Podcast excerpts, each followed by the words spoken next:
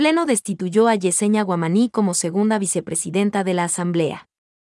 El Pleno de la Asamblea Nacional, con 83 votos afirmativos, destituyó a Yesenia Guamaní Vázquez, del cargo de segunda vicepresidenta, por incumplimiento de funciones, en cuanto a lo establecido en los artículos 14 y 56 de la Ley Orgánica de la Función Legislativa, referentes al procedimiento de calificación de proyectos de ley, sobre la base del informe de la Comisión Pluripartidista ADROC. Tras la lectura del informe, la asambleísta Yesenia Guamaní ejerció su derecho a la defensa. Explicó que el proceso seguido en su contra no tiene asidero técnico jurídico porque se pretende juzgar a la vicepresidenta por haber planteado una moción, en ejercicio del derecho que tienen todos los legisladores, frente a una evidente contradicción entre dos normas constitucionales. Aseguró que la parte denunciante no presentó ni actuó prueba alguna que justifique un proceso disciplinario en su contra. Me voy con honor y dignidad, porque la decencia no se negocia, dijo. De su lado, la legisladora denunciante, Jajaira Urresta, reiteró que la asambleísta guamaní incumplió funciones al plantear que se suspenda la calificación de un proyecto de ley encaminado a derogar el decreto Ley de Desarrollo Económico y Sostenibilidad Fiscal.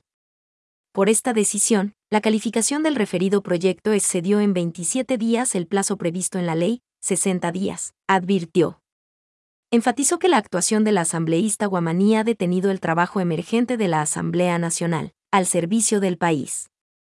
Por ello, se entró en un proceso de remediación de las malas actuaciones de quienes son parte del Consejo de Administración Legislativa, CAL, al indicar que la legislatura debe recuperar su carácter de contrapeso frente a los abusos de poder por parte del Ejecutivo. Debate. En el debate participaron 12 asambleístas, de distintas bancadas y organizaciones políticas, quienes comentaron el proceso seguido por la Comisión Pluripartidista ad hoc, las causales invocadas por la denunciante, así como los argumentos de la defensa.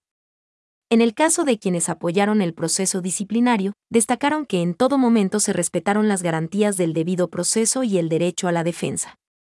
Mientras, quienes respaldaron la gestión de Yesenia Guamaní cuestionaron que se juzgue a una legisladora por mocionar que un tema de contradicción entre dos normas de la Constitución sea analizado por la Corte Constitucional, previo pronunciamiento del Pleno de la legislatura, lo cual constituye un mal precedente en la práctica parlamentaria.